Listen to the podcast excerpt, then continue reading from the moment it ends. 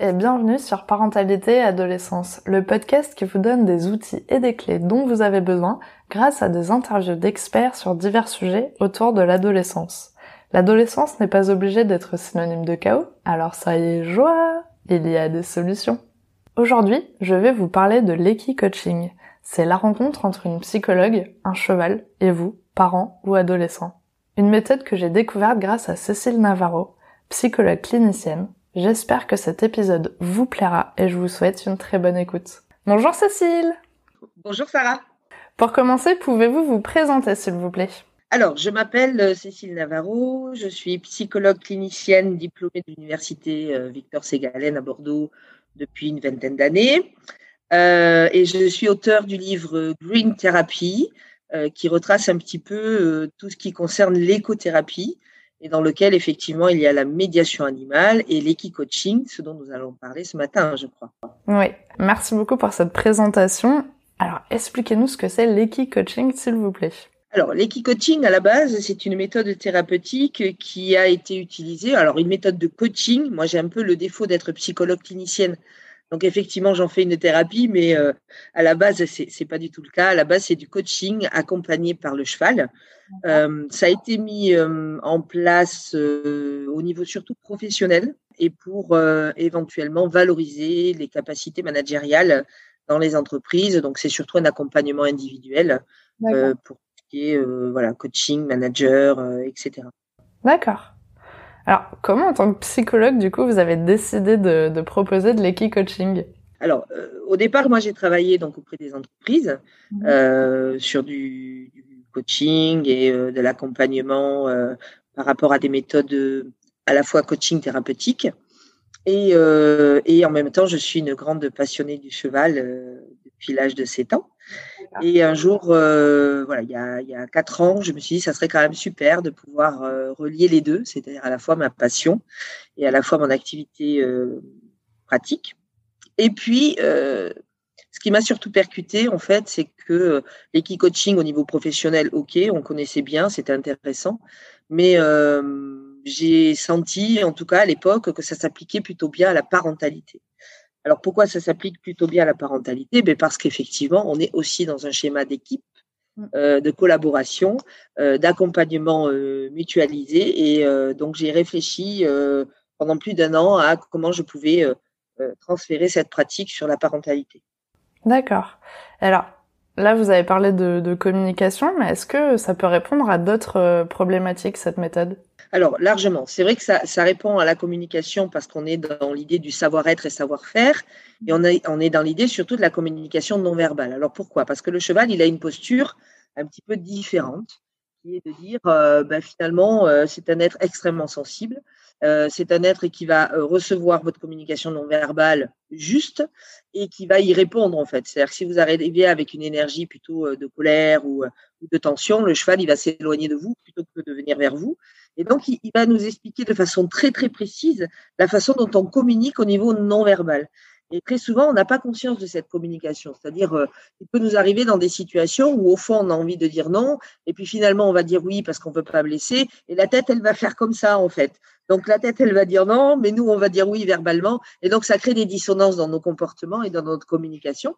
Ce qui peut être assez flagrant, euh, justement, quand on est parent, parce que toute la difficulté de cette éducation et, d'être un petit peu euh, comment dire, alors c'est ni ferme ni autoritaire, mais d'être juste en fait dans ce que l'on peut proposer à l'enfant. Euh, avec le cheval, eh bien, on n'a pas le choix que de comprendre en fait comment on communique par rapport à ça.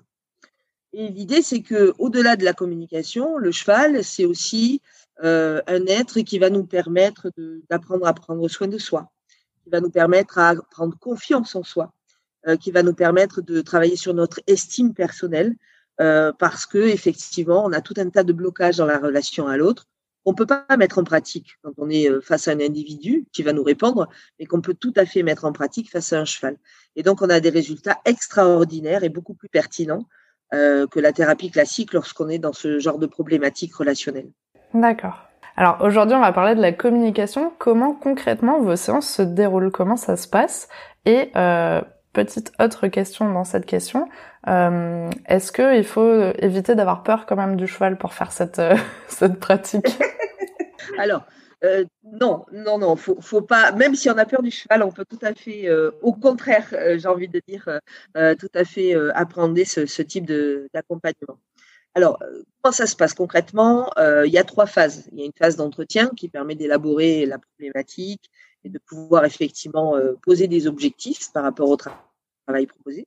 ça, c'est à chaque séance. En début de séance, on travaille là-dessus.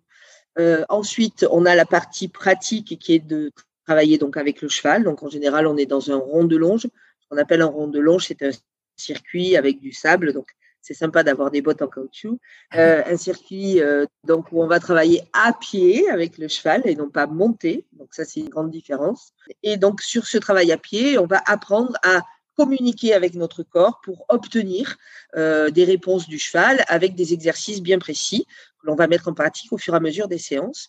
Et puis en chaque fin de séance, il y a un feedback euh, par rapport au ressenti émotionnel, par rapport euh, euh, à notre posture, ce qu'on comprend de soi, comment j'aurais pu faire différemment, ce que je veux travailler la prochaine fois, etc. etc. Donc ça, c'est globalement une séance assez basique. Et alors, comment je la transpose sur la parentalité, puisque pour moi, la parentalité aujourd'hui, c'est une vraie problématique. on se retrouve dans un schéma sociétal difficile dans notre parentalité, c'est-à-dire que les enfants sont un peu considérés aujourd'hui comme des enfants rois, mais en même temps, il faut leur donner une éducation dans lequel ils peuvent intégrer les codes sociaux et les codes relationnels et les codes éducatifs. Et donc, on est toujours en train de jouer. Alors, je dis, on marche toujours sur des œufs. Et ce que je dis souvent, c'est que euh, il n'y a pas de manuel de bons parents. Mm. Euh, on fait tout ce comme on peut avec nos bagages, c'est-à-dire à la fois l'éducation qu'on a reçue, à la fois ce qu'on a envie de proposer à l'enfant, et puis euh, ben, tout ce que nous demande la société en termes de stress, hein, c'est-à-dire le travail, euh, gérer les courses, on court tout le temps. Euh, voilà. Donc être parent aujourd'hui, c'est une vraie problématique.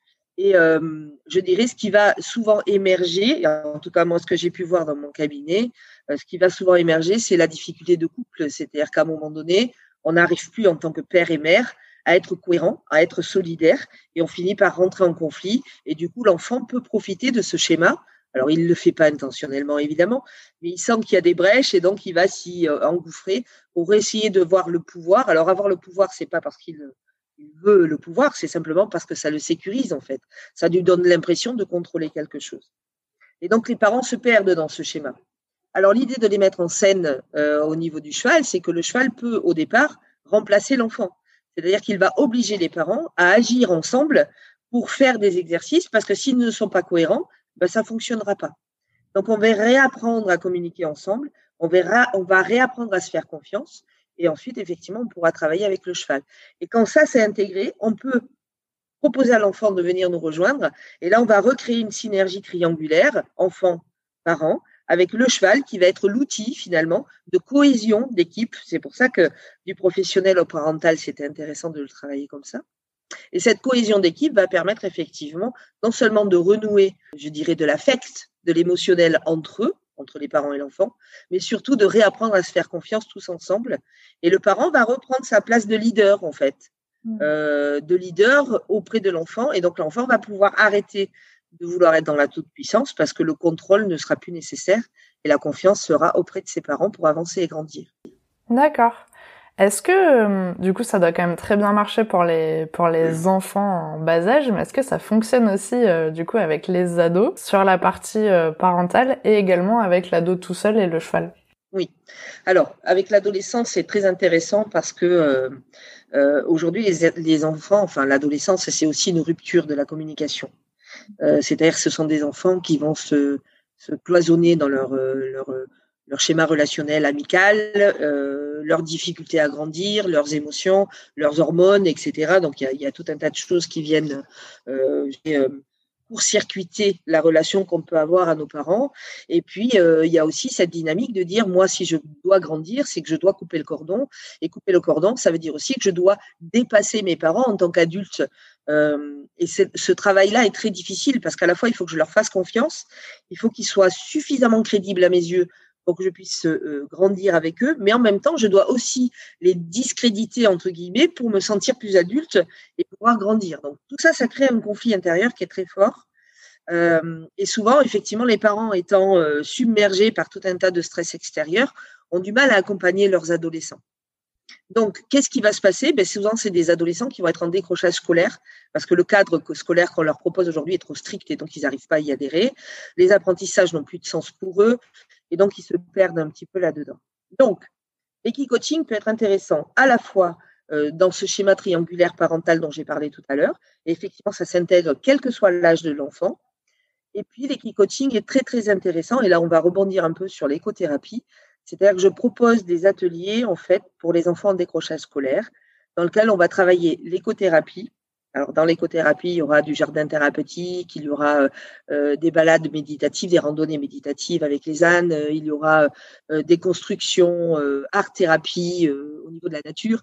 Tout ça va redonner à l'adolescent l'envie de créer, l'envie d'exister en tant que tel, et peut-être redonner effectivement un goût à l'apprentissage un peu différemment. C'est-à-dire ben, quand je vais construire un jardin thérapeutique, je vais devoir faire des mesures, euh, je vais devoir retravailler les maths, etc. Et donc je vais comprendre que finalement ce qu'on m'apprend qui est si rébarbatif et que je ne comprends pas peut s'appliquer dans la vie courante. Donc c'est vraiment un travail global qui est de dire ben, je réapprends à apprendre, je réapprends à être auprès des autres et je réapprends surtout à créer à nouveau et à avoir envie dans ma motivation à être à nouveau dans la vie. Donc ça, c'est très, très intéressant. Ces ateliers, ils sont euh, proposés en général sur les vacances. Euh, sauf pour les enfants qui sont entrés au chat scolaire où on peut mettre quelque chose d'assez régulier, tous les mercredis ou tous les samedis sur des ateliers de groupe, toujours de groupe. D'accord. Parce que du coup, euh, quand ils font ça, ils sont tout seuls ou ils sont en groupe? Alors, ils sont en groupe essentiellement, donc pas plus de cinq enfants en général, adolescents. Euh, parce que toujours l'adolescence, l'effet miroir est très important euh, et, la dynamique de groupe et de la cohésion de groupe est très importante.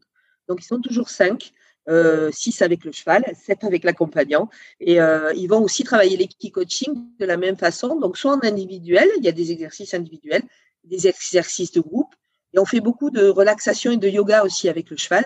Donc, ils vont monter à cru, ils vont se reposer, ils vont faire du soin. Donc, c'est faire du soin au cheval, c'est faire, se faire du soin à soi. Donc, il va y avoir des transpositions intéressantes. Et puis, ils vont créer du lien affectif aussi. Donc, ça va être autre chose qui va se passer dans la relation avec le cheval que simplement l'équithérapie qui peut être travaillée en parentalité. Donc, il y a vraiment un, un lien affectif et une cohésion dans le travail personnel en termes de développement pour avancer dans leur vie. C'est génial. Enfin, ça a l'air vraiment euh, très intéressant. Est-ce que par hasard vous avez un, un exemple d'un d'un beau résultat qui vous a vraiment euh, marqué? Alors, euh, des exemples de, de, de, de familles en fait qui euh, recréent du lien, de la cohésion, de la communication, j'en ai plein. Mmh. Euh, par contre, il y a un exemple que j'aime beaucoup et que je dis souvent. Alors, c'est un monsieur qui euh, qui vient me voir euh, donc en équipe coaching en me disant voilà j'ai vraiment des difficultés je comprends pas donc il était chef d'équipe donc là on était sur un cadre professionnel euh, et qui me dit je comprends pas parce que je suis très à l'écoute de mes partenaires je suis beaucoup dans la collaboration je leur demande leur avis tout le temps etc. et pourtant j'ai toujours des retours négatifs j'ai des gens qui évitent et j'arrive pas à créer le lien dans ce schéma d'équipe et effectivement, un monsieur qui présentait euh, avec beaucoup de douceur dans sa façon de parler, etc. Donc, on était un peu dans la représentation hein, quand même, mais euh, il y avait beaucoup de formation derrière. On, sentait qu'il y avait euh, une façon de communiquer en communication non violente, etc. Et donc, je dis super, écoutez, je vais vous proposer juste d'aller dans le rond de longe avec un cheval. Donc, on a choisi le cheval, celui qui lui semblait le plus juste pour lui. Et puis, une fois dans le rond de longe, j'ai dit, ben voilà, faites connaissance. Et systématiquement, dès qu'il s'approchait, le cheval partait en sens inverse. Il l'évitait tout le temps. Euh. Et donc, euh, ce monsieur me dit, euh, me regarde une première fois, une deuxième, un peu dans l'incompréhension. Je dis, écoutez, j'ai pas dit au cheval de vous éviter, hein, donc voilà, essayez de comprendre ce qui se passe, essayez de voir. effectivement, le cheval a continué. Et ce monsieur, d'un coup, est rentré dans une colère, dans une violence, a hurlé au milieu du rond de longe en me disant, voyez, c'est ça que je vis au quotidien, etc., etc. Et là, j'ai dit, qu'est-ce qui se passe là pour vous? Et il me dit, ben, en effet, je, suis très très en frustration quand on me rejette. Donc il y avait quelque chose de l'ordre de l'enfance pour lui, hein. euh, très très en frustration lorsqu'on me rejette. Et je pense que j'ai une colère rentrée et que dès que je sens qu'on ne veut pas venir avec moi, je monte en pression et mon énergie est tellement haute. Et eh bien votre énergie est tellement haute que le cheval l'entend. Et tant que vous serez dans cette énergie-là, il ne viendra pas avec vous. Et donc il y a eu à mon un gros gros travail de compréhension de sa propre émotion.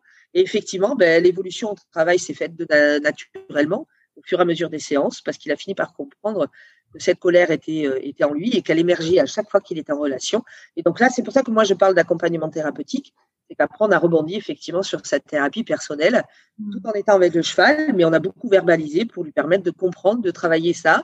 Et finalement, c'est un monsieur aujourd'hui qui est très heureux dans, sa pratique euh, et qui est tout à fait apte à travailler en équipe. Mmh. Bah, je pense qu'aussi euh, le côté où, vous êtes quand même psychologue, ça peut aussi aider s'il y a des choses qui émergent et qui doivent être travaillées. Euh, finalement, c'est quand même un atout. tout à fait, tout à fait. Donc, du coup, tout le monde peut tester les coaching. Oui, et je le conseille fortement. Je le conseille parce que euh, tout naturellement, c'est déjà euh, une belle rencontre. C'est-à-dire que le cheval est un être extrêmement sensible. Euh, alors, on a la chance en plus aujourd'hui, contrairement à moi quand j'ai démarré l'équitation, j'avais 7 ans, on était encore sur une, équitation très militarisée, où le cheval était considéré un peu comme un objet. voilà, c'était, fallait qu'il vienne, fallait qu'il parte. On ne prenait pas conscience en fait de, de l'être en tant que tel. Aujourd'hui, grâce à l'éthologie équine, on a quand même beaucoup avancé sur la compréhension du comportement euh, du cheval. Et on a beaucoup avancé sur la connexion qu'on pouvait avoir avec lui. Et c'est vrai qu'aujourd'hui, on ne soumet plus au cheval, on, collabore. Euh, et même en équitation, hein, c'est-à-dire que euh, moi je sais que j'ai mes juments quand elles sont pas aptes et qu'elles sont de mauvaise humeur ou comme toutes les femmes, elles ont leur mauvaise semaine. je vais travailler différemment parce que j'accueille ça aussi et c'est important. Alors pourquoi je conseille à tout le monde d'essayer? D'abord, ne serait-ce que de rencontrer le cheval, faire un soin, ce qu'on appelle un pensage, parce que c'est une rencontre euh, extraordinaire. Euh, c'est un être, euh, enfin, on parle des chiens, des chats, mais pour moi, le cheval, c'est une merveille en fait en tant que tel. Et, ça permet aussi de prendre sur soi, parce que souvent, on a une mauvaise appréhension des animaux. Beaucoup de gens ont peur des chevaux, alors que vraiment, au contraire, ce sont des êtres de ce sont des animaux de proie. Euh, ce sont des proies en tant que telles. Donc, ils n'ont pas du tout les mêmes réactions qu'un chien, un cheval, euh, un chien, un chat, ils vous, ils vous attaqueraient euh, jamais, quoi. Donc, il y a vraiment ce côté à dire, je vais dans cette rencontre et puis ben, j'apprends à dépasser mes peurs, j'apprends à, accueillir quelque chose qui est de l'ordre de la douceur parce qu'ils sont très, très calmes. Et puis après, l'équipe coaching, c'est vraiment se mettre en situation dans la relation à l'autre. Et parfois, ben, j'ai pas conscience de comment je fonctionne, en fait. Euh, alors, je vais agir dans ma vie. Alors, des fois, je peux être trop excitée pour les autres, mais ils n'osent pas me le dire. Des fois, je peux être trop renfermée et timide, mais on n'ose pas me le dire. Donc, là, c'est vraiment se confronter à soi de façon individuelle, donc sans qu'il y ait de regard, et de dire, ben voilà comment je fonctionne avec les autres dans ma vie. Et peut-être ça peut m'aider en termes de développement personnel pour euh, ben, continuer à grandir finalement, parce que je pense qu'on grandit toute la vie. Euh, donc, je le conseille fortement, ne serait-ce que pour une expérience. Ça peut être très intéressant et puis plus si affinité. Bah, pour le coup, euh, j'ai moi-même fait l'expérience, alors pas avec vous, mais euh, mais avec une autre personne effectivement qui, qui fait de l'éthologie et, euh, et c'est assez impressionnant, je trouve. Je trouve vraiment le, le, rapport au cheval et, et je monte depuis que j'ai l'âge de 4 ans. le, la fois où j'ai vraiment fait cette expérience, c'était très impressionnant parce que je pense qu'on se rend vraiment pas compte jusqu'à ce qu'on le, le teste soi-même et qu'on voit le cheval alors qu'on a l'impression qu'on fait rien, euh, qui part d'un coup, et puis d'un coup, au moment où on est un peu plus relaxé, ou que justement cette émotion qui était un peu négative ou forte a disparu, que le cheval revient tout seul, alors qu'on qu'on fait rien du tout, c'est c'est c'est incroyable et, et, je trouve qu'on c'est là où on ressent vraiment cette connexion, alors que c'est peut-être la première fois qu'on rencontre euh, ce cheval euh, et qu'il y a, il y a zéro magie en fait là-dedans. Et euh, alors que l'instant est, est, paraît quand même très très magique, ça c'est sûr, mais euh, mais c'est assez c'est assez incroyable je trouve de, de faire cette expérience. Donc je vous le conseille vraiment, en tout cas, si vous avez la chance de, de pouvoir le faire. ils ont une vraie lecture, en fait, hein, de, ce que, de notre émotion et de ce que l'on est. Euh. J'ai mis en place une étude euh, avec l'accompagnement d'une coach mentale mhm. euh, en équitation, justement. on a mis en place, on démarre, hein, donc j'en reparlerai dans quelques temps, mais, mais je trouvais intéressant, on travaille beaucoup sur la cohérence cardiaque. Ouais. Peut-être je fais une petite définition. Mhm. oui, Pas... oui. Euh, la, la, cohérence cardiaque, tout simplement, c'est la capacité à pouvoir euh, mettre notre cœur sur un rythme plus fluide et un petit peu moins comme ça, parce qu'avec le stress, on est, on est beaucoup sur des, des fréquences cardiaques euh, différentes. Et la cohérence cardiaque, c'est très intéressant parce que c'est sorti d'une étude américaine qui disait, mais quand on est extrêmement stressé, on a des symptômes physiologiques qui sont l'accélération cardiaque, justement que l'on peut appeler tachycardie. Et ils se sont dit, mais si ça va dans un sens, est-ce qu'on ne peut pas essayer de passer dans l'autre sens? C'est-à-dire de dire, si on calme le cœur et qu'on lui donne une fluidité et euh, une douceur dans son rythme, est-ce qu'on ne peut pas agir justement sur le stress, donc par rapport à, à travers la glande qui s'appelle la pédale Si on ne peut pas agir au travers de ça pour justement baisser notre stress quand il y a des pics ou des choses comme ça. Et donc la cohérence cardiaque aujourd'hui, c'est extrêmement efficient. Moi, je l'utilise beaucoup en écothérapie quand on est en pleine nature. On fait des exercices de cohérence cardiaque. Et donc, on a mesuré, puisqu'on a aujourd'hui la possibilité de mesurer notre rythme cardiaque, on a aussi la possibilité de mesurer le, rythme cardiaque d'un cheval grâce à un petit sangle là qui est, euh, spécifique. Et on s'est amusé à mesurer le cheval avant, euh, au moment de notre arrivée euh, classiquement, pour voir un petit peu son rythme. Et puis, on a exercé une, cohérence cardiaque à côté du cheval. Alors, c'était extraordinaire parce qu'on voyait bien que les deux cœurs, euh, que ce soit celui du cheval ou le nôtre, avaient cette tendance à se suivre sur le rythme et à baisser et à trouver une fluidité au fur et à mesure.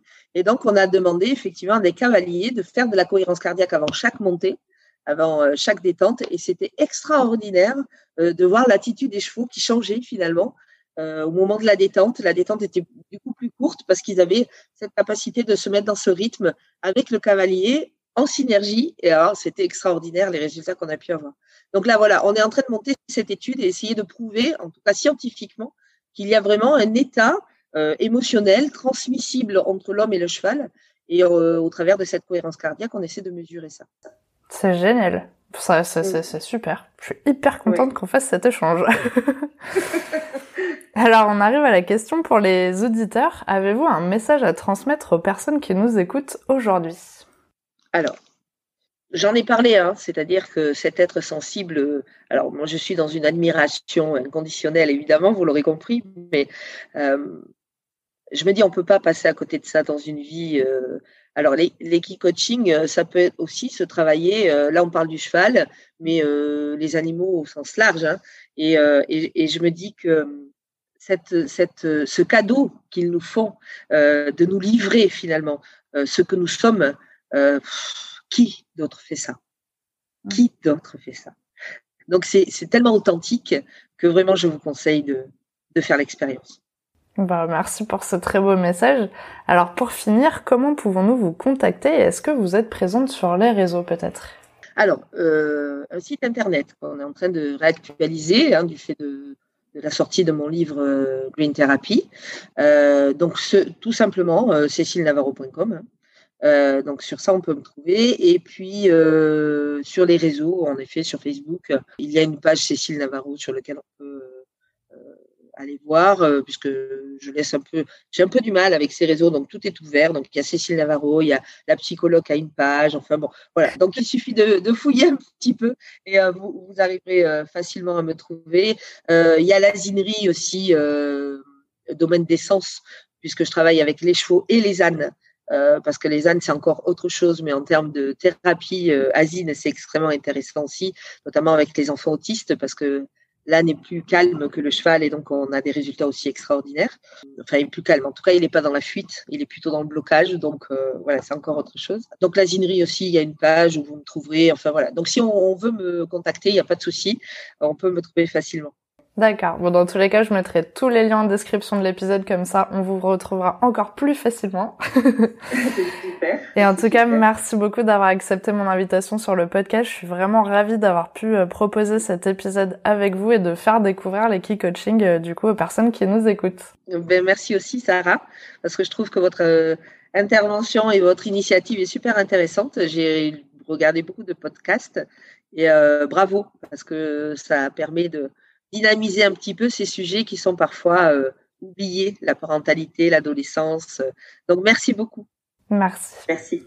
Merci d'avoir écouté l'épisode jusqu'au bout, j'espère qu'il vous a plu. N'hésitez pas à le partager auprès d'un parent qui pourrait en avoir besoin, de noter l'épisode si la plateforme d'écoute vous le permet, car ça aide le podcast à être référencé et donc à être plus visible pour d'autres auditeurs.